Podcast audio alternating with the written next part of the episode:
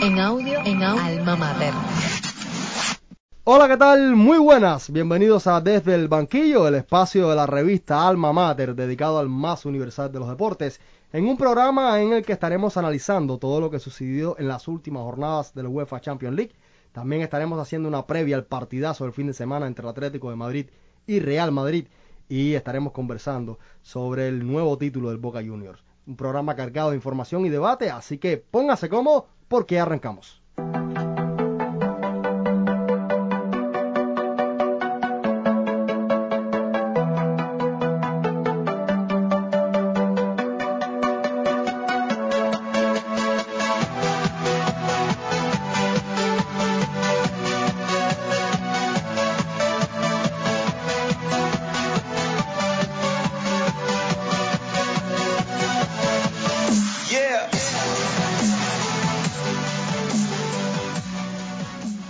Como les decía, tenemos un programa cargado de información y debate que tengo el placer de compartir con mi hermano Gianluca Hernández.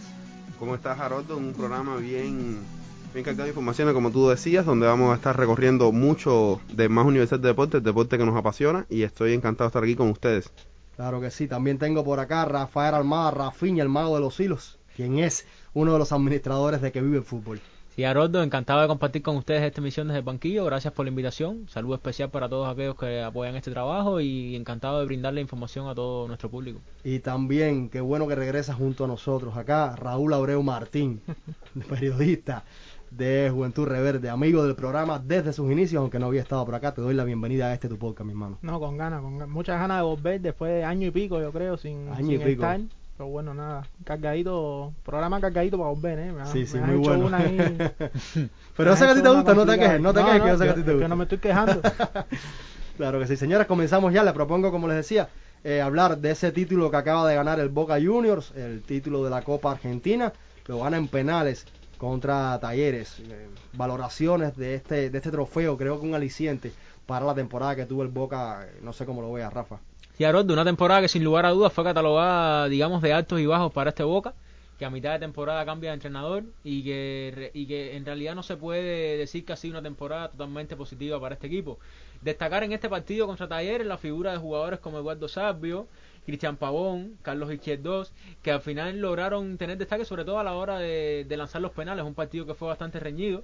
Para a modo de estadística, el- la posición fue bastante reñida, al igual que los, que los disparos a puerta y so- sobre todo la batalla en el mediocampo fue donde más estuvo enfocada, digamos, en, en el Un partido. partido muy trabado. Un creo partido que- bastante trabado que bueno, el desenlace Como es el fútbol argentino. Sí, sí, claro. y el desenlace lo dice todo en penales donde la figura del portero fue clave y digamos que sobre todo en el aspecto digamos de carácter de ponerle carácter sobre todo por la parte de Boca que además de esto saca la saca la casta la experiencia y logra este título tan importante para ellos esta temporada Creo que el principal objetivo se cumplió, que al final es clasificar a la Copa Libertadores. Sí, a mí me recuerda mucho esta temporada de Boca Juniors a la pasada temporada del Fútbol Club Barcelona, donde en realidad estuvo plagada de altos y bajos y al final consigue eh, ganar la Copa de Reyes Barcelona, en esta ocasión la Copa Argentina es Boca. Y como tú decías, eh, un equipo como el Boca de tanta institución dentro del fútbol argentino no pudiera estar fuera de la Copa Libertadores. Me parece que le duele tanto al mundo del fútbol que esté fuera eh, Boca la- de la Copa Libertadores como el Barcelona ahora en este momento fuera de la Champions League. Son, dos son dos equipos que tienen que estar en las máximas competiciones que compiten y gracias al fútbol y gracias a buen hacer de este equipo y gana en penalti al Talleres y está en la Copa Libertadores de América. Esta gente de Barça, si no, No, no, si no hablan que- de ellos, no, no están bien. Claro. No, a ver, Boca que aguantó con, con 10, creo que mm, más o menos media hora por ahí, creo que aguantó con, con sí. 10. O sea, que también es lo, lo que decía eh, Jan de, del fútbol argentino, que es muy de ir a meter, muy de ser paciente. pierna sea, fuerte también.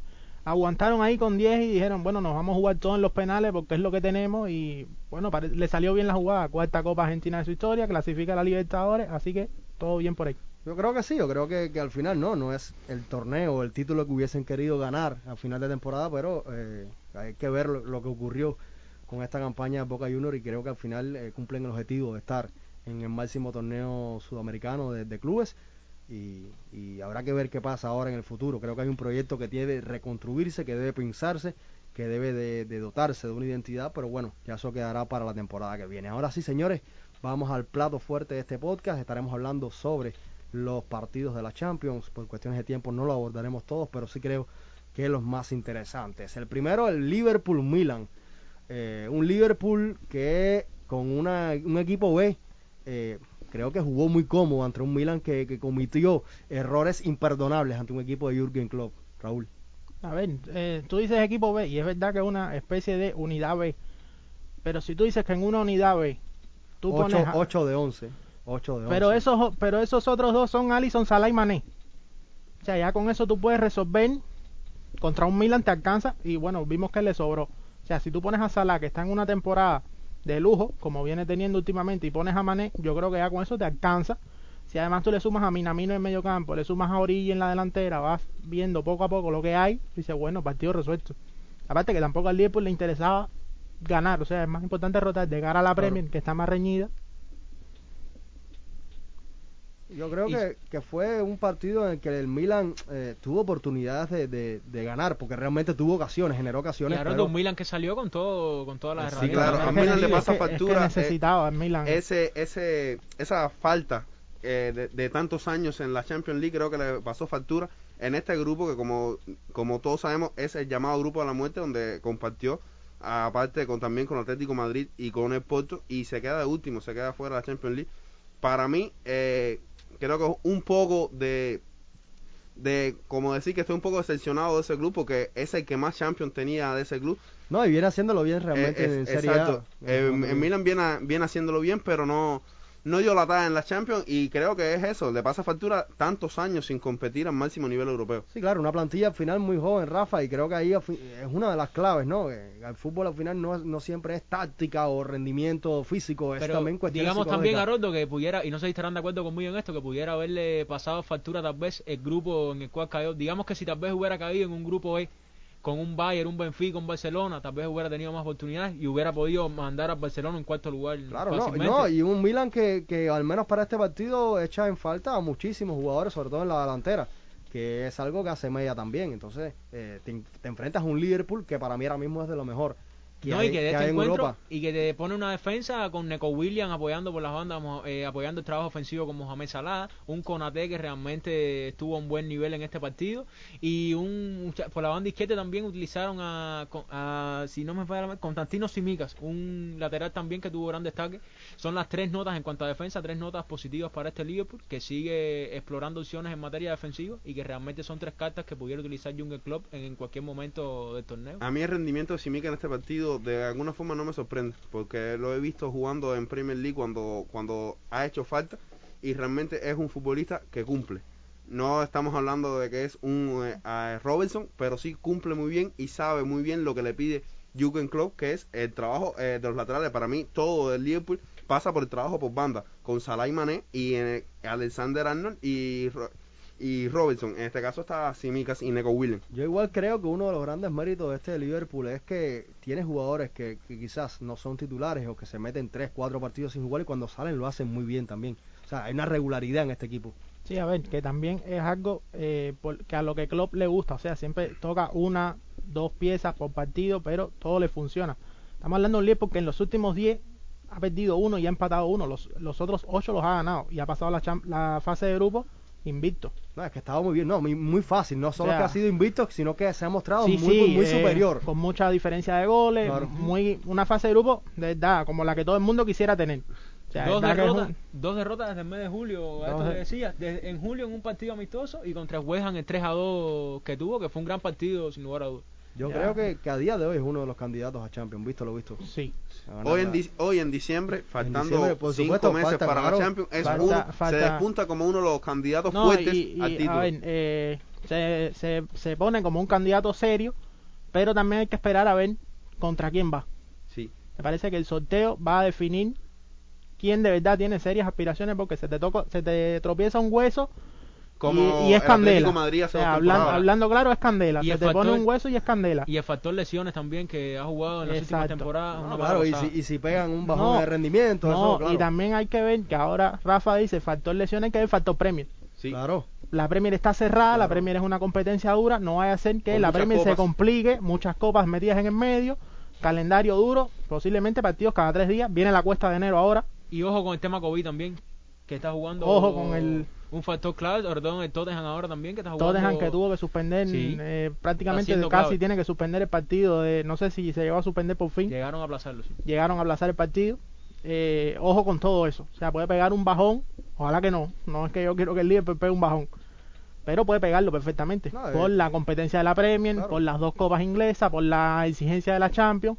Por todo eso lo puede pegar. O sea, y a lo mejor no pega un bajón, pero a lo mejor Salah pasa a matar la mitad de goles que está metiendo ahora y eso es un bajón importante. Exactamente. Podemos hablar, señores, de un crecimiento de Jürgen Klopp con este Liverpool o, o alcanzó un top y de ahí no se ha movido. No sé, con Para mí, si, si coges la primera temporada de Jürgen Klopp, todo lo que hizo es un crecimiento paulatino y creo que todavía ese equipo está creciendo. ¿Por qué? Porque ya tienen una base. Esto, este es mi once. Jürgen Klopp tiene su once, pero como decía Raúl, lo rota muy bien, toca una o dos piezas y esas piezas lo hacen tan bien, incluso mejor. Sí, pero yo creo que sale muy mal parado la temporada pasada cuando le faltan piezas claves Sí, y no sabe, lesiones, pero, pero, pero es no que sabe. no le faltaban piezas claves, le faltaban muchas piezas claves. Pero- pero- Por ejemplo, Te refiero- falta tu mejor central. Pero, me faltan refiero, do- pero claro, me refiero a que no sabes reinventarte, no sé si ahí queda tocado en cuanto Bueno, a... que no tienes tenía con tienes- qué tienes, es- tienes es que que- ir a un mercado de, de fichajes de invierno, traer a un improvisar, a un jugador traer a, cedido que traer tiene a, un de... traer a Kavak, traer Sí. a el otro central, que ahora mismo no me acuerdo el nombre, si alguien me lo quiere recordar, que me lo recuerde ahora mismo. Sí, es un central, Eh, era un central inglés de... de- Sí, ahora mismo no me acuerdo. Sí, Trae sí. a dos centrales que no son sus titulares y Vinicius los mató. O sea, en Madrid triunfa por eso. O sea, dos fallos de los centrales. Además de que ese partido ya todo le iba a salir bien a, a Madrid porque se, le- se levantó esa noche con ganas de hacerlo todo bien. Y después Madrid se le cierra y no pasa. O sea, termina en un 0 a 0 en Anfield. Y un tren Alexander Arnold que ni pensar estaba. Alexander Arnold lleva los últimos partidos dando asistencia prácticamente, una, dos asistencias por partido. Qué bestia. Mejor lateral Eh, derecho del mundo, para mí. bestia. Para mí. Actualmente volvió a recuperar su nivel. El Para nivel mí que es tenía mejor lateral hace dos, derecho del mundo y, y, eh, eh, a mí lo que me sorprende es la edad que tiene y lo fácil que juega al fútbol tren Alexander Arnold con la edad que tiene. Pare- parece que, que, que es eh, Fililán eh, retirándose de Dani- Dani Alves. Es que es una Sí, bestia. sí. No, no, es increíble en, en ataque, en defensa, con cómo se mete en el, en el medio campo y te ayuda a recuperación, salida, lo bien que se entiende con Mohamed Salah. Para mí creo que uno de los factores del, del bajón del Liverpool la temporada pasada era la desconexión que tenía Salah con Trent Alexander-Arnold, que cuando ganaron la Champions era apuntarle esa conexión, como decía antes, Ro- eh, Robertson Mané y Alexander-Arnold Salah. Y eso creo que es uno de los factores, más allá de las lesiones, que desconectó al Liverpool, sobre todo en ese partido contra el Real que Madrid. vemos que se está corrigiendo. O sea, ahí también hay que darle un pulgar arriba a Klopp que ha sabido corregir eso y vemos lo que hay. O sea, el Liverpool ahora mismo es una bestia. Para Yo cerrar, creo que junto con el Bayern a los que más miedo hay que tener. Mm, ahora hablaremos del Bayern, no creo que el Bayern sea uno. Eh, para cerrar el tema, ¿qué le falta al Milan para terminar de instaurarse como uno de, de- de los equipos de élite, o de hecho, a recuperar su puesto en la élite de Europa? ¿Qué le falta a este Milan? Un jugador franquicia. Sí. O sea, tiene un muy buen proyecto, tiene un muy buen proyecto, tiene muy bien pensado lo que quieren hacer, pero eh, Zlatan Ibrahimovic con 41 años no puede ser tu jugador franquicia. Yo- no, y- no puedes poner toda la carne al asado por un jugador Claro. de 41 años, porque en realidad lo que está haciendo es endiosar un jugador que, vamos a estar aquí señor, ya Zlatan Ibrahimovic no es ni la mitad de lo que era. Te eh, puede marcar muchos goles, pero es que incluso siéndolo, yo soy, no es que sea hater, pero a mí Zlatan Ibrahimovic nunca me ha llenado la vista, incluso siendo un muy buen futbolista en, su, en sus años máximos, dejaba que desear en los partidos importantes. Y ahora con 41 años me parece que lo sigue haciendo. Yo igual, me pasa igual. Me pasó con, con Pioli en su momento, que me equivoqué. Me parece que ahora mismo no hay mejor entrenador para este Milan que Pioli. Eh, pero eh, también dije que, que, que Ibrahimovic no era el hombre, con todo y que anotaba goles, porque lo, lo sigue anotando. Es un tipo que, que tiene olfato, que tiene, es un 9, eh, que anota muchísimo, pero me parece que no es Eh, el tipo. No, no. también hay que tener en cuenta eh, el tema de los presupuestos, de hasta cuánto puede llegar el Milan para fichar. Estamos en un periodo de, todo el mundo lo sabe, no hay que volver a decirlo aquí, de los clubes están en una crisis. Sí, pero lo que pasa es O que sea, el también caso, hay que caso ver del eso, Milan- también hay que ver el dinero que deja de ganar el Milan por la Champions. Sí, O sea, pero- me parece que se apostaba por ese dinero pero para este Milan viene hacer una reconstruyéndose- reinversión. Viene reconstruyéndose hace cuánto, ¿sabes? Sí, o sea, viene reconstruyendo desde hace una pila de años, pero ya, ya, ya, va, ya hay algo.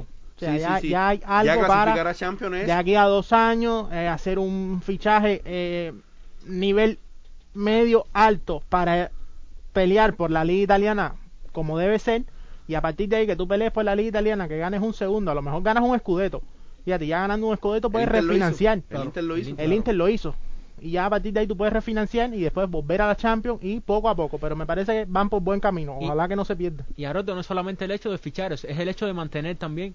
Tiene figuras como Frank Kessie, que a- eh, a- realmente es una figura que es codiciada por media Europa. Jugadores que cuando no logran su nivel óptimo, como Brahim Díaz, se ven afectados en el rendimiento colectivo del equipo. Esos son dos factores claves y sobre todo la experiencia que van a ir ganando a lo largo de las temporadas para poder consolidar este proyecto. Yo creo que sí, yo creo que, que, como decíamos, el Liverpool me parece que es candidato a, a uno, o candidato para ganar la Champions y el Milan me parece que es uno de los candidatos para volver a ese lugar de donde nunca debió salir en la élite de Europa. Vamos a cambiar el Ajax y el Sporting de, de Portugal.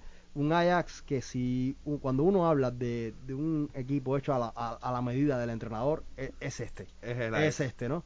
Y, y si yo se los decía con, con Klopp, me parece con, que con Ten Hag se ve a la máxima expresión. Luego de que está, eh, llega el Ajax a la semifinal de, de la champ, de la final, ¿no? Sí, no, ya no Semi, semifinal. Semifinal de Champions. que pierden con ese que, de Lucas que- que hay una sangría donde pierden todos una serie de jugadores claves. Es que se te va Eh, el, el capitán eh, con 19 años para la Juventus. Se te va tu mejor mediocampo, que fue el mejor mediocampo de Europa Y para... se te va el segundo. Eh, Mm. Exacto. Y sin embargo, te reinventas y mantienes un estilo de juego. Y después, es se, y después muchísimo se te, mérito. después se te va Silles para el Chelsea, después se te, te, se desarman el yendo. equipo y, y saca jugadores. Eh, Haller eh, no era lo que era en el Inter No, no, Frankfurt. no. En el West Ham estaba totalmente perdido y viene Haller y el goleador de la Y Champions. momento. mantienes, y mantienes un estilo de juego. El, el estilo de juego con Teja no se toca. No, no, No, no, no no se se toca, toca. o sea- Y con jugadores que Anthony llegó y ¿quién era Anthony? Un, un algo se vi- vislumbraba en los Juegos Olímpicos con lo que hizo con Brasil. Pero el nivel de Juego Olímpico para nada es el nivel de Champions, para nada es el nivel de la Eredivisie, aunque no sea la mejor liga del mundo. Y es increíble lo bien que está Anthony, lo bien que está Haller. eh, lo, lo bien que ha sabido re- reinventarse Ten Hag con un- una serie de jugadores que ya lo están poniendo de nuevo en el mercado. Ojalá que se mantengan, porque para mí es muy difícil. La temporada que viene me parece que el eh, Ten Hag si sigue en el Ajax porque ya se está No creo, no creo, no creo realmente No, que no, siga. no, ya hoy en la mañana estaba leyendo Sí, que eh, Guardiola. el exacto que, Guardiola, que- que recambio de debe ser- Guardiola. que debe ser recambio de Guardiola, pero Que creo ha que la estado demasiado en el Ajax. Sí, sí, es que es, es uno de los mejores eh, es uno de los mejores entrenadores eh, que hay porque Para mí ahora mismo es top 10. Y que además ha declarado que está listo, se siente listo para dar el paso. para dar el paso Tiene, tiene posibilidades No, este y, y tiene una historia, Ten Hag, para ya saltar a lo que es el equipo, tiene una historia de, de dirección buena. O sea, estamos hablando de uno que fue segundo entre- entrenador de la cantera del Bayern. Sí, Sí. Cuando Guardiola era entrenador del primer equipo, Ten Hag estaba en la cantera. Yo no sabía eso y cuando yo Sí, dije, sí. oh, este tipo, ojo, hay que, hay que echarle Sí, sí, un sí, ojo. sí. Porque yo se los digo, para mí era número uno para el banquillo del Barça. Sí. No, y, y Guardiola. Para mí era número uno. O sea, para mí sí, sí, no Guardiola siempre- No, discusión es un poco más allá de la manera de Barça porque, no, no, no, es porque- escuela holandesa, Es- eh, es- del Ajax. es- exacto, es, es, es uno de los entrenadores más cruifistas que he conocido Sí. después, después del paso de, de Cruyff. Incluso yo lo veo más cruifista que el mismo Guardiola. Sí, sí. Eh, no, y es un, es un entrenador que Guardiola siempre tiene palabras de elogios para él, ¿sabes? Eh, es un tipo que sabe lo que está haciendo. ¿Tiene posibilidades este Ajax en la Champions? Haroldo, las posibilidades de este Ajax, y no sé si estarán de acuerdo, tal vez no, pasan por las piernas de Sebastián Haller, sin lugar a dudas, en mi opinión. En este caso lo digo sin temor alguno porque realmente la producción goleadora ha sido muy buena y sobre todo por la capacidad que tenga en tres cuartos de cancha de este equipo y cómo se mantenga en defensa y también dependiendo del rival que le toque en el cruce. Todo pasa por eso. ¿No es medidor esta, esta fase de grupo que tuvo para, para al menos No pronosticar? creo, eh, no para creo que para sea... mí yo le doy un, un cuarto, según el rival de cuarto, puede llegar a semifinal. Creo que creo desde que- ahí no, no pasaría. Tenemos un Sporting, en esta fase de grupo un Sporting que con Pedro González, figura principal, cuatro goles y dos asistencias, un Dortmund que estuvo del Arima y un Besita que para nada demostró el nivel que tiene en la liga turca, que a pesar de ser una liga que es media baja, realmente no es un medidor este grupo. El Besita tenía un proyecto que te llega Balsuay, te llega a Pjanic, eh, un muy buen partido contra, primer partido contra Borussia Dortmund, donde Pjanic hizo lo que quiso, se perdió, ok, eh, decía, al menos yo, el Besita va a pelear. Yo lo tenía como último eh, lugar del grupo, sin lugar a dudas, pero nunca pensé que cero goles y menos 16 de, de diferencia Entonces, si analizas un Borussia Dortmund que no hizo una Champions ni parecida a lo que a lo que intenta hacer en Bundesliga, porque además los números engañan en la Bundesliga. No es, no es un Dortmund que, a pesar de ser cuatro puntos de diferencia sobre eh, por debajo del Bayern, no creo que sea realmente el nivel que está mostrando el Dortmund. Y cuando analizamos el grupo, no creo realmente que sea un medidor para este Ajax. Habrá que ver entonces. para- de todas maneras, para mí es un mérito enorme que, que haya, pasado. no. ¿no? Y, y La- con paso perfecto, claro, por favor, en un, en un grupo No, difícil. Y, ah, y el nivel goleador, la capacidad No, el goleadora problema, de es este que, es que el problema es que a él le marcan los cuadros de arriba. O sea, estamos hablando, le marca el medio izquierdo, el medio derecho, el media punta y el Y el delantero delantero centro. O sea, le marcan los cuadros. Eso, que eso pase en un equipo, hombre, hay que, hay que pa- pararse y aplaudirlo, ¿verdad? que, eso no, eso habla del nivel de del del táctico del equipo. pasa- No, de juego colectivo, del claro, nivel táctico claro, del equipo. claro. No, el juego colectivo del Ajax, desde que le ganó a Madrid ese 4-0 infame, eh, sí, sí, sí. que las, total, cos- eh, las cosas total. como son. Las cosas como- Las cosas como son. Ay, veo, veo 4-0, cierto dolor en ese comentario, no sé qué piensan ustedes. 8 a 2. y 3 a 0. Y 3 a 0. Dos veces. Desde ese 4-0 yo dije, eh, o- o- ojo, eh, después volví a ver y dije, mm, este equipo tiene cosas. O sea, este equipo trae Está muy cosas bien buenas. trabajado, está muy bien trabajado. Y ojo con este entrenador también. Después leí la biografía de Guardiola, vi que estaba el nombre de Ten Hag por ahí. Yo dije, bueno, este este no es un cualquier improvisado. Este para el año que viene da el salto a otro equipo. Y si es el City, cuidado. Hay que ver, hay que ver. De- mire, de- precisamente del City estaremos hablando ahora porque eh, cayó ante Red Bull Leipzig en un duelo donde es verdad que no se jugaba nada. Pero ya estaba cre- el primer Claro, pero, pero creo que, que la nota preocupante acá para Guardiola es que cuando no tiene el balón sufre demasiado. No sé cómo lo vean ustedes. Es que es un equipo que, sobre todo, es un equipo que le gusta presionar. Y si analizamos cómo, cómo hace su juego y también tenemos en cuenta que utiliza generalmente casi la mayoría de todos sus partidos tres, de, tres jugadores que para nada son delanteros Claro. y analizamos el encuentro como tal, el empuje del RB Leipzig, en este caso en, durante el partido, sí podemos esperar este resultado. Decir del, del Red Bull Leipzig en este caso que sí tuvo, digamos, una vuelta de partido de Champions mejor que la, que la ida. Sí. Lograron encadenar, sobre todo partidos que mostraron un mejor nivel y que para nada es el nivel que dejaron en la ida en los encuentros. Un equipo que tiene figuras para haber dado un poquitico más de batalla a los, principal, a los principales equipos, como lo hicieron en la vuelta. Y sí pienso que este City tendrá que apostar por, por figuras como Bernardo Silva en este caso, que va mostrando un gran nivel. Para mí hoy, top 3 en su posición en el mundo, por el nivel que va mostrando, sobre todo en el último partido de liga contra el Leeds United. Me parece que fue, mostró un gran nivel, un gran nivel en, en este encuentro y sobre todo un City que sí tiene buenas posibilidades en esta Champions, pero que todo pasa porque porque domina el balón y porque realmente pueda, puedan sus figuras dar ese nivel y ese y ese empuje y ese aporte al equipo, sobre todo en tres cuartos de cancha. Desde la temporada pasada al City se le viene reclamando una figura diferencial adelante. Sí, sí. que fue lo que le faltó. Y yo creo que, que todavía sigue careciendo de ese, ese elemento, porque ciertamente es un equipo asociativo que tiene eh, argumentos a la hora de llegar al ataque, pero cuando se enfrenta a equipos, eh, Leipzig o otros que, que son más sólidos en defensa, que, que le cuesta romper líneas, eh, sufre porque no tiene un delantero centro, no tiene una referencia. No tiene en una ataque. referencia, con Recuerdo a- aquel especial que hicimos desde el banquillo eh, aquí, ¿no? Con los 10 mejores fichajes, los 10 fichajes en cuanto a precio que salía Jack Grealish y tú decías que sí, que era un buen fichaje, pero que en realidad lo que le hacía falta al Manchester City era un delantero centro y dijiste que la temporada te iba, te iba a dar o no la razón y creo que te la, te la está dando. El, el título anhelado del City en UEFA Champions League pasa por tener un referente en ataque. Gabriel Jesús no lo es, Jack Grealish no lo es, Bernardo Silva no lo es, Raheem Sterling mucho que menos. Vamos a ver cómo se logra reinventar el City para que cuando le toca los partidos de vuelta contra equipos como el Leipzig, cómo van a salir de esa presión, cómo vas a tener un jugador que tenga la, eh, la capacidad de marcar goles más allá de que el partido esté trabado, porque eso es un 9. El 9 es ese jugador que cuando tú no puedes tener la posesión, cuando tu equipo le gusta jugar con la posesión y tú no tienes la posesión, es que, ok, soy yo el que te va a resolver el partido. Lo es Lewandowski, lo es Lucho Suárez, lo es Karim Benzema en, en gran medida, y el, y el City no tiene ese delantero centro que te pueda resolver estos partidos como el de él. Yo soy muy yo soy muy purista y digo que el fútbol hay que jugarlo con un 9. Y esa responsabilidad total de Guardiola porque porque él él ha tenido lo que lo que ha pedido y, y no ha acabado Sí, de dar no, con no, un es un corte de jugador que a Guardiola le gusta, es ese jugador eh, entre comillas bajito, que es polifuncional. habilidoso con el balón, claro, que puede jugar varias claro. posiciones, pero el fútbol, opción número uno, opción favorita de este servidor, o lo juegas con un 9, un 9 eh, a la vieja usanza, un Haaland, un Lewandowski, un 9 fuertón, grande, que te aguante el balón, cualquiera, eh, tú- ahora mismo te, te podemos sacar aquí 10 nombres, o haces como el Liverpool y juegas con dos extremos goleadores. Sí, y con un Firmino que para mí... Eh, Porque en me Madrid, gusta mucho de la- eh, las tres Champions, jugaba con Benzema de 9, que era una especie de segundo delantero, falso 9. No, es que es un Pero delantero que se tira mucha banda. Exacto, pero por claro. izquierda y por derecha estaba Claro. Cristiano Ronaldo y Gareth Bale. Cuando cambió era Isco de media punta, Cristiano y Benzema. Pusieras a lo que pusieras, tenías dos goleadores siempre. Siempre O ibas sea, a tener- el, el City es verdad que puede tener un 85% de posesión del balón en un partido, pero la posesión del balón no es nada si no se No traduce en disparos a puerta. claro, o sea, claro, eso es la, la- claro. lo que más se repite en los últimos años es eso.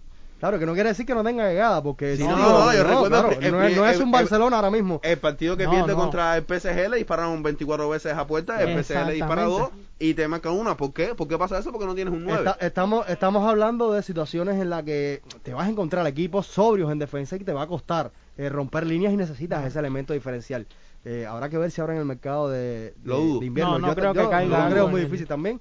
Eh, habrá que ver qué pasa. De todas maneras, el City, por supuesto, es otro de los favoritos a la Champions. Para mí es eh, favorito, lo decía lo decía ahorita en, en que de fútbol, para mí el eh, City Liverpool, esa es mi final. Vamos a ver cómo se desarrolla, por supuesto, si no se encuentra otra, otra final inglesa. Ahora mismo es muy arriesgado dar una, una final. No, no, pero ahora mismo no. no, no. es, es la final que yo quisiera ya que me expulsaron a la naranja. Señores, señores, nada, vamos a hacer una pausa y enseguida estamos de regreso.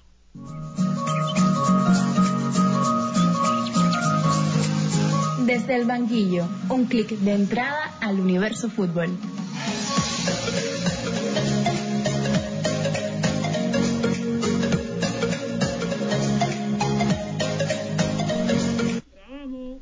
Estamos de vuelta y continuamos analizando todo lo que ocurrió en las últimas jornadas de la UEFA Champions League. El partido entre el Sevilla y el Salzburgo. Eh, no hay manera de explicar lo que ha ocurrido con este equipo del Sevilla. Al Sevilla le gusta la Europa League, creo que esa es la explicación. le gusta, le gusta. Parece que dijo, eh, está mi máximo rival allá, está el Barcelona. Eh, voy yo también para allá para, para ganarla nuevamente, porque para mí es inexplicable que el Sevilla no haga la tarea y no pase a... Sin, a- sin demeritar a Salzburgo. Por eh, pero supuesto. me No, que, que el Sevilla, y lo comentábamos a inicio de temporada también acá en el podcast, que era el- la principal tarea del Sevilla en Europa, era acabar de dar el salto, ¿no? Ese despegue, porque sí, estás bien en Europa League, pero... eh, y en tienes- Liga, estás bien en Europa League, estás bien en Liga, tienes pero, unos buenos jugadores, no, tienes, tienes equipo, tienes plantilla, tienes eh, proyecto deportivo, un tienes excelente, entrenador. un excelente director deportivo como lo es Monchi y que David me, me, me perdone, ¿no? Eh, ¿Qué le pasa a este, a este Sevilla? ¿Dónde podemos explicar el error? ¿Por qué? No sé, o sea, yo creo que hay que empezar por lo- los resultados. O sea, tres empates en un grupo de Champions, ya me parece que eso te, te sepulta completo. También me parece, disculpa, Pero lo que, lo que me llama la atención es la plantilla que tiene este Sevilla, que tenía desde que llegó Lopetegui, que se ha ido mejorando. Papu Gómez, eh, Sus, eh, Suso, ahora trajo Lamela también. Rafa o Mir. sea, me parece que... Rafa Nesi- sí, ya en un Nesiri Rafa estaba Mir que no pone a jugar, no, que no entendí eso. Un Rafa Mir Ya, que no juega. Que no entendí ya en eso. Nesiri estaba un poquito antes, o sea, yo no entiendo. Eh, O sea, pe- no pe- sé cómo es posible que el Sevilla sea competidor serio en Liga Española y después en Champions se desinfla así de esa manera, con tres empates. No, es que quizás te gane la Europa League después. O sea, porque, Sí, porque, sí, porque no, ha pasado. no. y, a, Porque- y a todo el mundo se le olvidó que fue un desastre en la fase de Grupo de Champions. Exactamente, Claro. pero lo que pasa con este Sevilla es que eh, eh, es, es irónico porque mientras mejor plantilla tiene, a, a- a menos juega. No sé si me hago entender. No, y sobre todo si analizamos los equipos que hay en, en, esta, en este grupo, realmente el único, la única nota positiva, digamos, en, o sea, de mantener el ritmo de juego durante ida y vuelta en ambos partidos, digamos que el Lille realmente apostando de manera fiel a su 4-4-2 con dos delanteros referencias que fueron el aporte 100% en cifras goleadoras y en producción ofensiva, tanto Yilmaz como Jonathan David, que aprovechar para decir que gran destaque para, para este jugador. Eh, en el caso de Davis, gran fase de grupos y más, sin lugar a dudas, fueron los dos referentes. Pero este Lille fiel a su este este fiel a su 4-4-2 y clave, clave estos jugadores. Además de esto, un Wolfsburgo que quedó por debajo de realmente del nivel que se esperaba. Ah, es la plantilla que tiene realmente ahora mismo. Pero realmente Es que siempre era un grupo sí, muy, muy parejo y creo sí, que claro, claro. era creo- un grupo que en cuanto a nivel sí se podía esperar que el Sevilla pudiera terminar en una segunda posición. no, No, no, el para Sevilla mí el Sevilla era- ganar, tenía claro, que ser el claro, primer lugar del grupo. Pero cuando metes cinco goles y te meten los mismos cinco goles, no tienes nada que No, hacer. y cuando Sajuco y cuando Sajuco tiene un ADM que en ida eh, No. realmente tiene un destaque y una y es nota positiva ya después en los partidos de segunda vuelta sí no, no se vio igual no se vio de la misma manera en cuanto a nivel ofensivo pero sí cuando tienes un ADM y tienes eh, figuras que saben acompañarlo en tres cuartos de cancha y eh, sobre todo en potencial ofensivo sí se ve un Sajuco que dio que dio batalla y que bueno logra el segundo lugar y logra pasar a Yo la creo, siguiente que, fase yo creo que sale muy marcado acá Lopetegui, no sé. No, Queda no- señalado Lopetegui. no, claro, Claro, no, no ha sí. sabido leer los partidos, al menos de Champions, y no sé si sea eh, algo psicológico, yo no sé. Pero... Es que me- el, el Sevilla eh, parece que juega algo en la liga, que tiene muy bien claro que quiere hacer en la liga, y en la Champions eh, es totalmente diferente. Eh, ¿Por qué razón tú traes a Rafa Mir, un delantero centro que aparte es un delan- es un 9, como que le gusta a Raúl, pero que con el Huesca la temporada pasada te mete 13 goles y te reparte 8 asistencias? Pero no ha tenido buena temporada tampoco Ta- con el Sevilla. Y, y pasa lo mismo que, que, que pasa con Jovis en algún momento. Eh, darle, la, darle la oportunidad po- porque pero Rafa juega, ti- Rafa Mir juega. eh, tiene, tiene, tiene colchón, ¿no? Tie- Tiene colchón. Y entonces también en, la, en los Juegos Olímpicos lo, lo hizo muy bien. Y no solamente es echarle eh, leña a, a Rafa Mir, es una plantilla entera que realmente... eh, que, bueno, No, es un centro del campo que, que es muy lento, que, que las transiciones las, las hace lentas. y un equipo que apostó mucho a la figura de un Papu Gómez que no para nada llegó al nivel que estaba Exactamente, la- al el nivel, Atalanta. eso, eso, eso, mira, David lo dijo en su Sí. momento. David, David dijo, eh, cuando el Papu salga del Atalanta, se acabó el- la historia del Papu. Es que el Gómez. Papu Gómez en Atalanta lo hacía porque creo que realmente el público, el equipo, el entrenador, aunque salió con problemas, el le acompañamiento daban- ofensivo le daban- Claro, estupendo. claro, Un el, el acompañamiento esquema, ofensivo un esquema táctico que lo favorecía. Sí, y, este, y, este, y este Sevilla eh, no, Que lo- gira, no gira alrededor de Papu Gómez. que, eh, y, que, y, y que incluso tiene el equipo para hacerlo porque eh, tenemos a dos eh, delanteros como el Nesiri y Rafa Mir que, y que si tú le pones a Papu Gómez por detrás pueden hacer muy parecido a lo que hacían con los dos colombianos en, en el Atalanta pero claro. Lope- Lopetegui no juega eso Parece que podría poner un, un rombo en el medio del campo, un Mm, rombo más, más pe- un diamante, o sea, Sí. un poco más pequeñito, más juntos, quiero decir, ¿no? Y con un contención, dos volantes, Papu y dos delanteros. Me parece que a partir de ahí empezar a construir con subida de los laterales, con muchos como, o sea, centros al área. una Argentina, así como así fue, Argentina, ah, ¿no? así fue como ganó el Madrid la Champions. exacto, O sea, sí, exacto, claro, con también, Isco, con también. Isco. el, eh, ajá, con Isco. Ya que Isco sea el Papu Gómez, salvando las diferencias. eh, y a partir de ahí empezar a. Ahí te vas a poder asociar mejor, vas a tener todas las líneas más juntas. O sea, me parece que también eh, el Sevilla muestra lo que viene siendo el nivel de la Liga Española. Mm, Eso, va- eso, claro, que eso. va un poco también eh, abajo. Sabemos que nada más clasifican a falta del Villarreal, que creo que está jugando su partido hoy con Atalanta, creo. ¿no? Atalanta, estaba, Ajá, estaba, mismo estaba Atalanta. ganando. Bueno, en el momento en que se graba el podcast, estaba ganando. En el momento que estábamos grabando, el Atalanta estaba en Europa. Eh, En. Europa, en, Europa- en League. Sí, Europa claro, League. estaba perdiendo. Ajá, estaba estaba, perdiendo. estaba Ya, perdiendo. eh, o sea, me parece también es una muestra de lo que es el nivel de la liga. Y un O sea, estamos Atlético de Madrid, un yo creo que al final un Atlético que pasa en el, en el último, extremis, en el último minuto, en los últimos 45 en los últimos 45, agarra el Atlético el tren de Champions. Pero este es el Cholo, ¿sabes? Eso no es No, no, no, no, no, Esto es el no, Cholo. no, no. Esto es el Cholo y ha sido el Atlético. Basta ya de la está el Cholo. excusa, este Basta es el ya de Cholo y excusa, todo, el Raúl, totalmente. Basta Cholo. ya de No, no, Cholo no, no. Simeone. El Cholo ya eh, tiene el crédito negativo desde hace un año y El Cholo realmente es una, es una filosofía que sigue mucho la afición y sigue mucho y sigue mucho la directiva, pero No, realmente no, al Cholo hay que hacerle ha una referencia y una, una reverencia y una estatua en el Wanda, en la, pu- en la punta en Wanda hay que hacerle una estatua, pero ¿hasta cuándo? Basta ya. Vamos, vamos al Sevilla porque ahorita hablaremos del Atlético de Madrid. Para cerrar el tema del Sevilla, eh, creo que también es que no tiene tampoco un re- o sea, no tiene fondo de armario este Sevilla para enfrentar la, la, la, Champions, enfrentar la Liga. Eh, porque decimos, el Sevilla sí, juega muy bien en, en la Liga, pero quizás si no pone los que pones en jugar en la Liga no ganara. Entonces creo que también es un problema ahí de, de no tener con sea, que- pero que echarle va- mano, sobre todo en el centro del campo. Vas al partido de liga contra el Madrid vemos que tampoco en Madrid se tuvo que superesforzar y tampoco le costó mucho trabajo ganarle.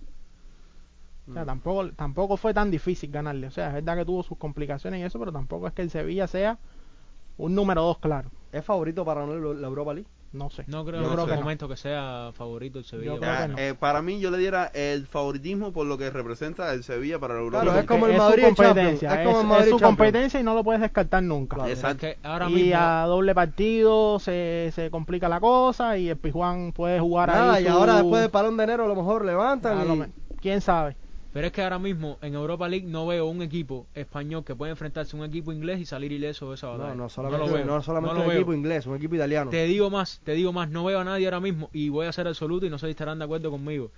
No veo un equipo actualmente en Europa League enfrentándose a West Ham y saliendo ileso de esa batalla. Ahí de vuelta, como sea. El West Ham está a un nivel excepcional. De hecho, lo demostró ganando la Chelsea, que ha sido el único equipo durante la temporada regular que ha podido vencer ese Chelsea de No, Thomas Tuchel Y al Liverpool.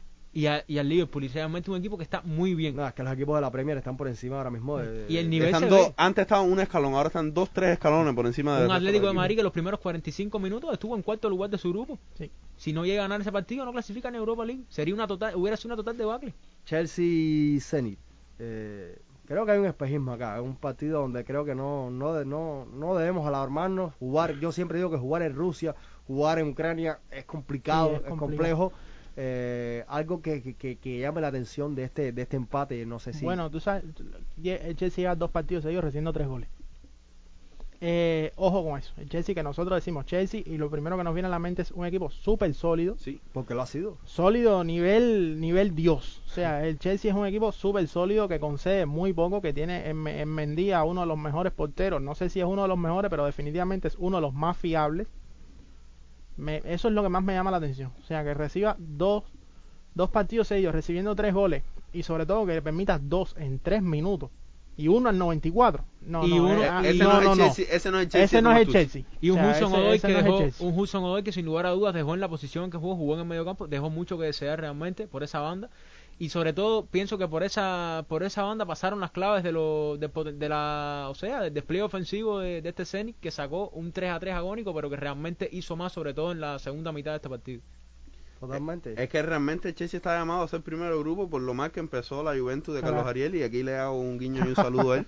Y, y, y termina de primero grupo esa, esa Juventus. Y lo que me parece más curioso es, hace una semana, es lo increíble, estamos poniendo al Chelsea, lo estamos halagando aquí en todos nuestros espacios de que se, que se graban aquí. Y ahora este, ponemos en duda la labor de Thomas Tuchel y ponemos en No, duda no, no, pero yo no pongo la- la labor no, No, por no, lo- no. en, realidad eh, los resultados han sido eh, alarmantes. No estamos diciendo que el Chelsea se va a desinflar, pero como dice Raúl, hay que tener ojo. Porque de hecho, pone la clasificación para octavo. Bastante ah, caliente, rojo, ¿viste? bastante Eso es lo peor. Porque- Eso es lo peor. Claro, porque pueden pues, PSG, Chelsea y Real Madrid. Sí. Eh, Eh, cuidado. Para un octavo de final se le enreda a cualquiera. Sí, sí. Es muy complejo lo que lo que se viene en esa. y vamos a ver qué tanto Super Bayer hay por ahí, ¿no? Vamos a ver qué pasa con las bolas frías y las bolas calientes Claro, del y- y, un Bayern que no es tan súper. Que no es tan súper. que no, están súper cuando no están sus figuras principales porque cuando están sus figuras Que no principales es tan súper. No es tan que súper. no es tan súper. No es tan Que no súper. es tan súper. Oye, no es tan eh, súper, los si resultados- juegan los re- los titulares, si te- no quiero ver yo lo que le pasaría al Barça. Eh, Si te claro. toca, si te toca Kimi, un grupo, si te toca un grupo donde tú eres infinitamente superior y te toca una liga donde tú eres infinitamente superior, te tocó, ok, creo que cuando te va- vayas a enfrentar a equipos que sí te van a exigir, vas a sufrir, porque yo- yo el Bayern está desajustado, Opomecano no se encuentra, el mediocampo es un mediocampo que recupera mucho, que crea mucho, pero en, en transiciones defensivas, lo demostró contra el Mönchengladbach, pierde mucho y creo que el Bayern si no está Lewandowski en su día bueno Pero contra un pero equipo- ¿qué día es el equipo- día malo de Lewandowski? contra un equipo cuando le ¿Qué toca día es el día malo No, de no, Lewandowski? no es Es que no, es que tenga un día malo, es un día donde te encuentras una defensa que Exacto, te apriete. exacto, Que te exacto. Es apriete. que, es que un día es Lewandowski, al otro día es Müller, al otro día es Sané, al, Al otro día es Gnabry, Goretzka, al otro día es al otro Goretzka día es con Goretzka, al otro día te aquí me mete toca un disparo de 30 equipo metros. donde se te te me atrás y te coge a Upamecano eh, de espalda y te mete cuatro te- goles como te te metió una cosa, Mönchengladbach. que a lo mejor, venimos, a lo hablando, mejor venimos hablando de Nagelsmann desde hace tiempo, que es un super técnico, el Leipzig, que no sé qué, bla, bla, bla, bla, bla, bla, bla. Eso está muy bien. Vamos a ver a Nagelsmann y que reconviertes a un Musiala reconviertes a un Musiala a Por favor, está reconvirtiendo un está- Musiala. No, pero espérate, eso, eso, eso, eso. Yo leí un tuit que decía, el Barça no sabe hacer publicidad, no sabe. O sea, lo que hizo el Barça era con ese partido con Musiala, un muchacho de 19 años. y ya lo venía haciendo en, part- en es Bundesliga estratosférico, o sea, eso es algo. Si, si lo hubiese hecho el Barça, eh, los titulares de Xavi y Genio lo, lo hubiesen puesto así. Sí. No, no, no, Nagelsmann es un excelente fútbol- eh, entrenador y Musiala con sus 19 años ha demostrado mucho y lo que hizo es jugando. eh, me parece a, a un a un Casemiro salvando diferencia, un jugador es un jugador que juega condición, que te recupera y te llega al ataque, incluso te marca, ¿no? Si mal, si Sí, mal no sí. recuerdo. Marca en una jugada que es eh, eh, un aspecto a resaltar, un una jugada similar al 8 a 2, a Alfonso Alfonso, Alfonso entrando con banda, solamente que quitamos a Semedo y ponemos a la defensa. No, pero realmente, Barcelona. y ya, O sea, caigo, a ver, ya esa caemos. Es la, esa es la otra. Alfonso Davis es un, un, un escándalo. Sí, ha sí, hecho pero- la misma jugada dos veces Barcelona. la misma pero- jugada y dos ya- veces. y claro, pero- a nivel a nivel ofensivo posiblemente sea uno o uno el primero o el segundo de los late- de los mejores laterales izquierdos del mundo. No sé, yo no me guiaría tanto A por nivel el partido. ofensivo. Yo no me guiaría tanto, ya era, y Es quiero es- caer ya en el partido del Barça, yo no me guiaría tanto por este partido del Barcelona, porque No, no, realmente se estamos la puso de lo- muy de fácil. hablando de la- haciendo. No, no, el Barça no es medidor ahora mismo para el Bayern ni para nadie. Nadie. Lo dijo Xavi que están uno o dos escalones por abajo. Que Xavi diga eso. Sea, Eh, eh, no que- descubrió pero- el agua fría tampoco. eh, sabe. No, no, pero a mí me lo querían pintar como que iba a descubrir el agua fría. No, es, no, es que realmente el único que no se da cuenta a principio de temporada que el Barcelona no está para nada y le mando un saludo es mi amigo y hermano Alejandro Rodríguez. No, y a mí, a mí que no me quiere ver porque, porque, porque yo le dije que ni siquiera está para Europa. Pero sí, es que- no, no, no. Pero es que es ojo, lo que hay. Que para Este- Europa League creo que sí está. Este Barça no es Europa tampoco. no. Este No. Barça no está para Europa tampoco. Sí, sí, Eh, sí. con- Contra si lo estamos hablando ahora. Cuando te encuentras con No, un pero, West Ham. pero ¿qué pasa? con un Napoli, sí, con un Lazio. no para, Ok, te pueden sacar de la competición, pero, Pero que sí ni, está para el ni nivel, si- o sea, ni te- siquiera cuando te está en el nivel de Europa League, Aroldo, por favor. Es que- el nivel de disputarla sí, pero Eh, de sí. encontrarse tal vez en una fase final, no, pero, Eh, pero eso sí es otra cosa, pero que ni a- siquiera a sea... día de hoy, a día de hoy este Barcelona no, está para Europa League. Que no está para... Por favor, Europa League juegan clubes que, que tienen... eh, Así de mal le va al Barça. No, no, A Haroldo. mí, de a, mal le va mí, al Barça. a mí lo que más me preocupa del Barça es la clasificación para el año que viene para Europa. Exactamente. Que depende de su Europa League y de su liga. El Y ahora mismo en liga está. No, no. A o mucha sea, distancia. De, de Europa League eso, que ahora es una mismo milonga. tiene que poner. No, no, a una milonga nada. Campeón No, de no, Europa no, te, no, no, que te digo que, que ganar Europa League, eso que te digan es una milonga, eso es un. No la va a ganar. Va a Champions. No, que No. tiene Bueno, que quedar cuarto lugar de... No, no la va a ganar. Bueno, que No tú sabes. Pero, pero Aroldo, Tú sabes, eres, tú tú no eres futuro vidente. ahora. Tú no eres vidente. No, usted, no. usted no sabe si cuando pasó enero el Barcelona se te recuperaron la, la gran cantidad de futbolistas que tienen lesionados y que y Eh, si se- Jorge cedido 2 a 3 entre el préstamo ese que está pidiendo que está promo- eh, promoviendo Madrid Barça Atleti tú no sabes lo que va a pasar de Claro aquí no, enero o sea aquí en enero cambia la vuelta Mbappé ficha por el Madrid Ay, perdón se me coló eso Eh, eh, todo eso puede pasar o sea no a ver 31 de diciembre está en- eh, Florentino con un papel al lado de Mbappé firma ya Seguro. ¿entiendes? Eh, Amén. Tú no sabes lo que puede pasar de aquí a enero si el Barça logra traer dos o tres cedidos de un primer nivel, segundo nivel que se ha comentado por ahí. A lo mejor no pasa, pero puede pasar. Y hoy podemos estar hablando, podemos estar hablando de un West Ham crecido y en enero podemos estar Eh, hablando de un. West Ham. de- todas por favor, formas. por Te favor. coge la cuesta de enero, el Por Barça favor, la Mi- logra pasar Antonio va a bajar bien. nivel, el, eh, va, van a bajar nivel y el, el West Ham eh, no gana la Europa League. De todas formas, este partido contra el Bayern me parece que lo lee muy mal Xavi. Los primeros Es que- minutos no jugó mal el Barcelona. No, pero es que, claro, sales a jugarle 20 minutos al Bayern eh, como debería jugarle los 90, pero no es te que, da el es que físico, de no te qué da... manera, de qué manera tú le lees el partido A ver, a, a Nagelsmann Te acabo, cuando te sale, te cuando acabo- te acabo de pasar la hojita que yo traigo siempre aquí en podcast. ¿Qué dice el segundo punto del partido del Barça Bayern? el Barça no tiene para más. Es la Claro que realidad. no. No, pero, pero se equivoca, No pero para mí se equivoca. Pero si tú hubieses abierto con defensa de tres y hubieses apostado quizás a jugar un poco más por banda, a apoyar a Pero es que si abres con defensa de 3 te meten 10 goles. Exacto. No, Te meten 10 goles. pero, pero pones defensa de cuatro, pones defensa de cuatro, que tienes cuatro tortugas ahí. Aroldo no hay ma- es que no hay manera, No, es lo que es lo que tiene. pongas el- 3, 4, 5, 2, te Eh, van a realmente ganar lo que tiene, ¿de qué igual. manera? el Barça, el Barça salió, el por Barça tres, salió a hacerle juego al centro del campo, cinco. a ganarle el centro del campo al Bayern, y eso es un error. y que, ¿Qué vas a hacer? de qué manera Jugar por banda y apoyar a Dembélé, que es tu elemento Tú diferencial. tienes que ir a ganar, Tú compadre. tienes- ¿Qué claro vas a que hacer? Tienes que ir a matar a tú- morir. Mira, tú eres el Barcelona. Este es mal, este es para Europa League, este es para Conference, este es para el descenso. Tú eres el Barcelona y tú tienes que salir a ganar tu partido. Era de loco De- pensar que el Benfica perdiera con el Dinamo. Tenía que salir a ganar, pero además por de supuesto. eso, ¿De qué manera tú tú le vas a leer bien un partido cuando tienes que poner a Ceñido de, No, señores, de pero- extremo derecho? pero- pero- cuando se te lesiona Jordi No, Alba y tienes que poner a Mingueza pero no por esa posición. Eso es un izquierdo. error en mi opinión. No puedes poner a Mingueza por ahí. No, no, por Podías poner a por, de supuesto, si Mingueza lo hace más por el lateral derecho, por el lateral izquierdo tú lo haces, pero para mí Mingueza no tiene ni que jugar en Barcelona. Para mí es- esa camiseta le queda muy grande. Para mí la camiseta del Sevilla es Betis le queda grande a Mingueza. Fíjate si, si, es, si es errado, o entiendo que es errado, esa, esa defensa de cuatro, que el partido se te desdibuja cuando se lesiona Jordi Alba, Jordi que es el único que tiene claro. velocidad en salida de balón. Y que te genera un disparo a puerta. Exactamente, pero es el único que podía llegar por banda, por eso te digo, apuesta esa por, el banda. juego por banda, no te no juegues por el centro porque vas a perder. Pero, pero. eh, Vas a perder. A, Haroldo, mira, estamos hablando de que el Barcelona es, es un equipo que juega a eso. Tú no puedes eh, jugar un partido a eso, jugar toda la temporada a eso, jugar toda tu vida a eso y llegar a un entrenamiento y decir, vamos a jugar por banda, porque te van a meter tres notas, te van a meter cinco, seis goles, porque no estás acostumbrado a eso. El Barcelona es un equipo que es muy fiel, muy fiel, disculpen, a su eh, esquema de juego, a su curifismo, a su posesión. Sí, sí, sí, sí. Y, y, y a Piqué jugando delantero. No, No, no, no pero no, eso. ese es Koeman, No, ese- ese Pero- es el gran. Koeman, ese es el ¿Pero gran? Koeman. Pero Por- este Barcelona es mejor que el de, que el de Koeman. Este Barcelona es mejor Es que- el mismo. Este Barcelona es mejor. Exactamente. diferencia. El mismo Este Barcelona Barcelona- no está entrenado, pero un entrenador que no Pero, está tan pero, pero, pero, pero Xavi no ha hecho mejor este Barcelona. ¿Qué, qué No, es que no puede, va a hacer, no puede. ¿qué va a hacer? Xavi no es mago. Que claro que va a hacer, Pero hay cuestiones ca- tácticas que tú puedes cambiar. Pero Ah, si las ha cambiado. Haroldo, otros 20 Haroldo, pesos. tú no puedes exigirle a un futbolista que juega esto en dos semanas jugar a algo, Claro algo que no. totalmente diferente. Eso es ilógico. Lo, lo hizo Ra- Ra- Mira, tú sabes hizo cuál con es- tú sabes Que- cuál es y- el y- peor. Y se vean, pero que Haroldo, Todavía no se ve tiene, suave. Eh, ¿Cómo Haroldo, que? A Manchester United tiene a Cristiano Ronaldo, tiene a Mason Greenwood, no se ve. tiene, a. Pogba, Tiene a otro, le estás pidiendo a Gaby Claro. que, que, que juegue a algo más, un muchacho de 17 Entonces, años. ¿son buenos o no son buenos? No- no- no entiendo. Son a- jugadores que tienen talento, pero que a- a- necesitan tiempo. a- Mira, ¿sabes qué, bueno. ¿sabes qué es lo que más va a sufrir el Barça este año? No es la eliminación, que pobrecito su fan de verdad, no, no le deseo eso a nadie, es de ser eliminado de Champions en primera vuelta, es muy duro.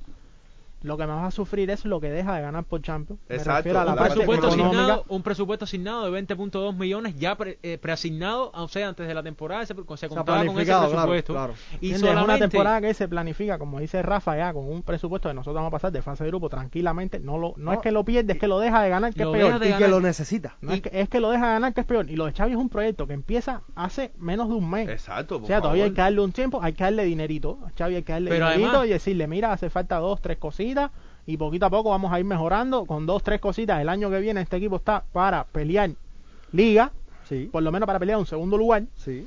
un primer, segundo lugar, un tercero. No sé cómo estará en Madrid Atlético de aquí al año que viene. Pero además, es para que tengas una idea, Raúl, el presupuesto del ganador de la UEFA Europa League son 14.2 millones. Exactamente. O sea, menos de lo que el Barça ya tenía para asignado en nómina ya Por- para por- si, si por pasaba de fase pasar de grupo. a fase- por pasar suponiendo de que en la Europa, Claro, de suponiendo de No, no, es que eh, en estos momentos ah, el Barcelona ha perdido 15 y 16 millones. Claro. Mínimo, Mi- sin Mínimo. o sea, suman, sin sumar las entradas de, por público, las ventas de camisetas, las ventas que dejó de generar la venta de Messi, Y es de que la te- PSG. y es que te- eh, pasando de fase de grupo tienes dos partidos más. O sea, partido que se paga la victoria, partido que se paga el empate, partido que ganas por el estadio. El estadio no es nada más la entrada, el estadio es todo completo, claro. eh, lo, todo lo que genera un estadio. Y eh, ve, dos millones por victoria, está diciendo Cuchún ahí, Carlos Ariel. Eh, o sea, me parece que deja de un colchón importante y económico que le hacía falta de cara al año que viene, no solo para fichar, sino también para respirar tranquilo. Y un Camp Nou que como estadio intenta buscar patrocinadores, intenta Claro. intenta reparar los daños que Quieren tiene vender, además. vender el nombre del estadio. Claro. O sea, ¿quién va a comprar un, un, un? Exacto. Eh, es complicado. O sea, ahora mismo está. Son muchos problemas realmente para esta directiva. No solamente, no solamente fichar, es resolver asuntos internos que tiene ese- esa directiva, ese club. El Es que club se, en se te, general. se te Ba- quiere ir Barcelona- Dembélé. El Barcelona está destrozado totalmente, eh, financieramente, eh, Por eso fue- institucionalmente, por eso lo conversaba. y ahora mismo anímicamente. Por Claro. eso lo conversaba con ustedes. Era incluso preferible que ese Barcelona hubiera terminado en una cuarta posición y, ni- y se hubiera centrado en Copa del Rey y Liga. Claro, No, en la liga, es lo que te decía, eh, el objetivo es quedar en cuarto lugar para clasificar a Champions la temporada que viene. claro.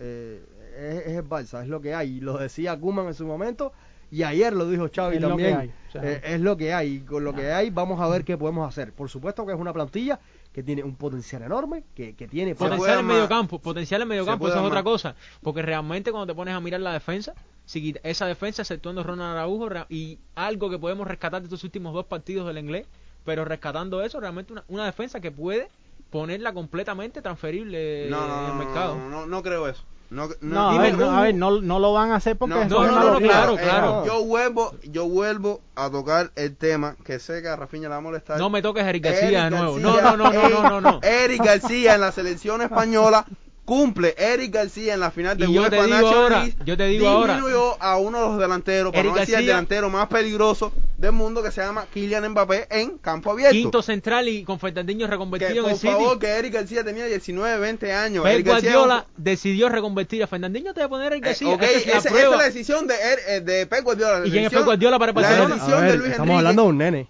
Sí, sea, la decisión de, por favor, le, Ah, estamos- exigiendo a Eric. García Pero es que Le- Guardiola no quería que García se fuera del City tampoco. Eh, por favor, le estamos exigiendo a Eric García lo mismo que se le exigía a Vinicius Junior con 18 años, que te metiera 20 goles por temporada. Por favor, Eric García con Luis Enrique no lo crack, hace pero- muy bien, lo cumple. No es el mejor central del mundo, Rafa, pero lo hace bien y podemos convertir. Rafa, lo que tú tienes que entender es que no todo el mundo Claro que explota no. con 18 años, ni todo el mundo... bueno, claro. por supuesto, es a Eric García no se puede poner físico, transferible de ninguna manera. Ni físico, ni qué le puedes pedir a, a Eh, Eric pues García. Puyol tenía físico cuando Pero no me puedes comparar a Puyol con ¿Por Eric qué no? No, no, no, pero no, ¿por no, qué no. no? Es que, es que, es que, Es que a era- ver, es la misma En situación. cuanto a salida de balón, que es una de las claves es uno- de este Barcelona, eh, parece- Es mejor. No hay, me- no hay mejor, no hay mejor. mejor. Para mí, Eric, Eric García, incluso lo hemos tocado varias veces, lo puede reconvertir a, a contención. Porque es un, un, un futbolista que, que tiene muy buena salida del balón, que, que tiene qui- que tiene quite, lo que sus problemas pasan por el físico. Que en realidad el problema de Eric García no es él, es que le hace falta un defensa central al lado al lado de él que le diga, mira, yo me cu- Y te digo más, te digo más, Piqué está jugando porque es Piqué y se bajó el salario y todo lo que tú quieras, pero Piqué tampoco está, Piqué no está para ser titular, No, en el. Barça, en ningún equipo. En ningún equipo serio Piqué está para ser titular. Entonces este No, no, Barcelona ahora, tiene... eh, Vaya, yo te diría que cada uno se lleve tarea para la casa, que haga un ejercicio de qué jugador del Barça es titular ahora mismo en cualquier otro equipo. Hoy O sea, es que, yo me imagino que la lista eh, te puede salir a uno. que ni siquiera ni Frankie de Jong. No, No, no, no, no. ese, Ojo. no, no, ni hablar Es que no, pero es que, pero es Yo que creo ahora mismo es lo que decía Rafa, que es Araujo. Pero es que yo creo que ese es el, No, el de, caso de que se puede de Jong- llegar a de Jong- de Jong sí es titular en muchos equipos de Europa. Pero es que el nivel Sí, que pero ¿a tiene qué De nivel? Jong... De primer nivel no. En algunos partidos nivel Barcelona, no, no, en permiso, permiso, permiso, no, por no favor. Frenkie de Jong es un muy buen mediocampista. Sí, todo eso Eh, está bien. yo- entonces- ¿Cuándo lo vas a demostrar? Cuando, eh, tengas Fran- 40 Fran- años. Frankie de Jong ya lo ha demostrado en Fútbol Club Barcelona. Frankie Jong cuando el Fútbol Club, por favor, eh, el, medio- el mediocampo, los mediocampistas, Sergio Busquets, necesita que lo arropen. Frankie Jong necesita que lo arropen. El Frankie Jong no es mago. Frankie, eh, a Tony Kroos tú lo pones en este en mediocampo, en, este, en esta plantilla y va a sufrir igual. A Luka Modric lo pones en esta plantilla y va a sufrir igual. Lo que pasa es que tú no puedes proteger al mismo tiempo a Busquets a Frankie de Jong. Claro. No, es que, fue- es que si tú proteges a Frankie de Jong, ya Frankie de Jong te puede proteger a Busquets. Creo que es algo condicional. No, no creo. Pero a No, Busquets le hace falta protección. A Busquets le hace falta contar con dos Por jugadores para favor, para hay que, poner, hay que poner los partidos de Frankie de Jong jugando incluso de 5 en la selección Ponlo, holandesa. ponlo de 5. Claro. No, para mí tiene No, que pero, ser el 5 pero, no, pero ¿quién siente a Busquets si para, Para mí, para pa- mí Busquets es el mejor centrocampista? No, no, no, no, no, pero es que Busquets, pero es que Busquets es el mejor centrocampista que ha tenido ese Barcelona en los últimos dos temporadas. Para mí, A Frenkie de Jong tiene que contra de lo que hay. O sea, es, es el mejor centrocampista de quién. Para mí, no. Eh, tírate contra lo que hay. Tú Y un no, pero no, va a la un selección española y nivel. Pones un de medio campo con Four. De Jong número, un medio campo con De Jong número 5, con Pedri cuando se recupere, con Gaby que ya más o menos se vaya consolidando. Puede yo ser, creo que por ahí un te da, le, no le pivote pa- tampoco, te da pa- No, no, que está hablando de doble pivote, te da para por lo menos jugar y Para, aguantar para mí y a Busquets paulatinamente se le tiene que ir dando salida al Barcelona, pero creo que Busquets en este momento es Mira, necesario. el Barça, el Barça con un delantero centro de referencia medianamente bueno, que te anote, que te anote 10 goles por temporada. Sí. Y, y, y, y ese centro del campo que trabaje como debe trabajar, el Barça compite en cualquier competición. Que la gane será otra cosa y ya veremos si- Caballero, es que el Barcelona con su plantilla al 100%, que incluso con Ronald Koeman, que lo detesto, como, como entrenador podía competir.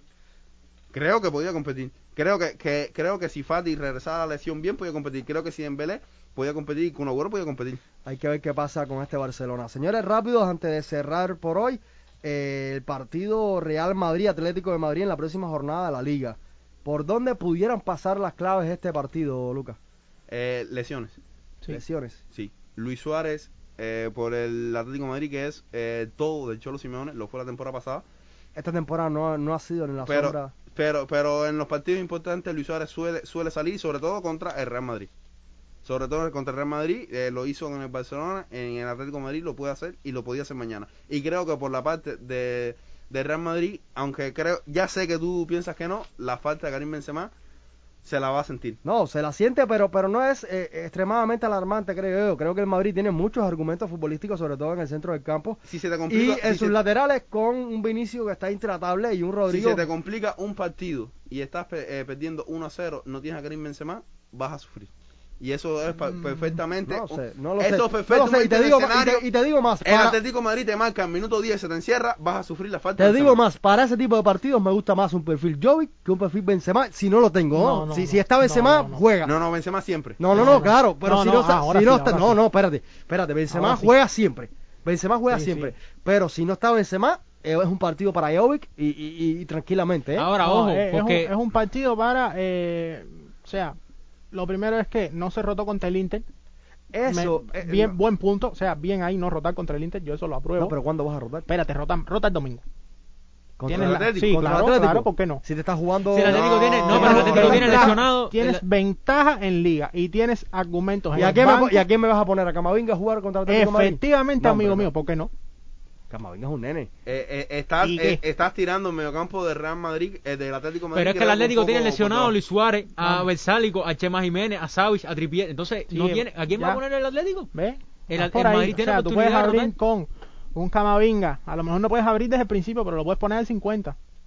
Puedes poner a, no sé si Valverde ya estará listo, no, no, no sé. O sea, estoy pensando Ahora mismo en Madrid tienen, tienen lista de lesiones a Benzema, a Gareth Bale y a Ceballos. O sea que no tiene más nadie. disponible. O sea, me, eh, me parece que no es para rotar de sacar un 11 nuevo, pero me parece que se pueden tocar dos, tres piezas. Que la historia te ha demostrado que cuando tú mueves ese centro del campo, sea la pieza que sea... pudiera salirte, pudiera No, salirte pero bien, te puede salir bien. Tú puedes quitar. O sea, tú una cosa puedes- es que tú me digas, quito a Casemiro en el 55 No. ganando 2 a 0. Ganando 2 a 0 y me digo, bueno, está bien. Tú puedes abrir con Valverde por arriba de Modric hasta el 60. Yo creo que Modri no va a ser titular en este partido. Tú puedes abrir con Valverde por arriba de Modric hasta el 60. Y en el 60 quitas a Kroos, metes a Modric, quitas a a alguien, metes a Camavinga, puedes meter a... Tienes a Asensio, tienes, tienes a Hazard. Sí. Eh, Hazard a, a ver, eh, Hazard- estás concibiendo este partido desde también que tengo ventaja, puedo perderlo, ¿no? Claro. Bien. Pero, pero no es saludable. Claro que No, no, claro claro, que que no, no, claro- pero claro que no. ventaja hay. O sea que si se pierde no es el fin del mundo. Y el objetivo era pasar primero en el grupo Champions. De todas maneras, creo que es un partido incómodo. Yo siempre lo digo cuando el Madrid se enfrenta al Atlético, que el Atlético es favorito por eh, la forma en la que juega los equipos de Cholo. Son equipos que se cierran y al Madrid le cuesta muchísimo romper ese Claro. tipo de esquemas, ¿no? Eh, quizás si jugara contra un español, contra un Rayo Vallecano, Mm. que te proponen, que te dejan espacios eh, y lo- los aprovechan más. Pero, pero, tiene, pero tiene para romperlo. O sea, Madrid tiene para romperlo. Tiene, Madrid tiene un eh, Vinicius, Rui- un Vinicius Junior que ahora mismo está rompiéndolo. tiene un par Y- de argumentos no, para Rodrigo, Y tiene un ve- Rodrigo. eh, Asensio cuando llega al banco viene bien. Hazard, Hazard si viene... si- Valverde si, si es se el- acuerda de lo que Valverde- jugaba en el Chelsea... Valverde es ese tipo que eh, sale en medio campo desde su eh, posición de volante por derecha y termina de 9. No, o sea, con- y es que tiene nueve, conducción, claro, que, que- rompe eh, líneas por va, va- conducción. va adelante, va atrás, o sea, y también como llegan. O sea, Madrid de los últimos 10 no ha perdido.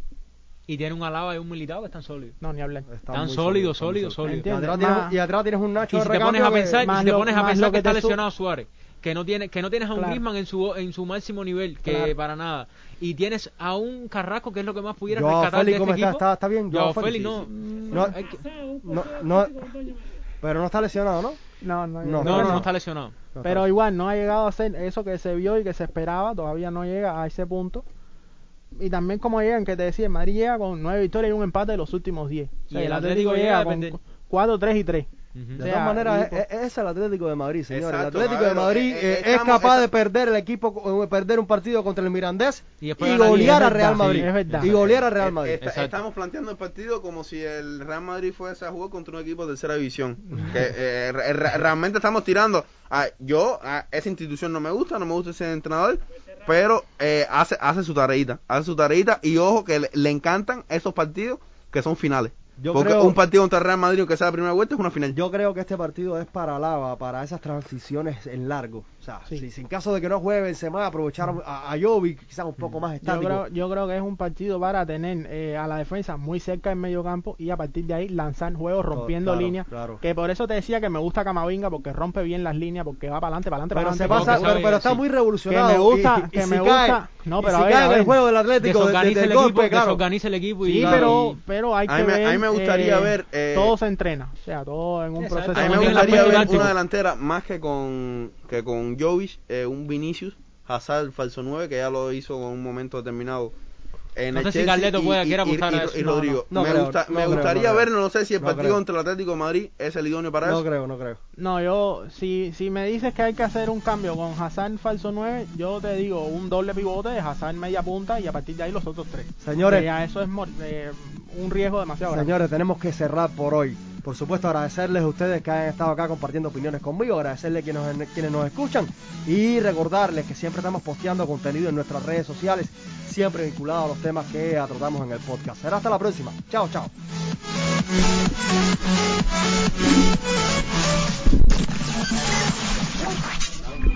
audio, en audio, alma mater.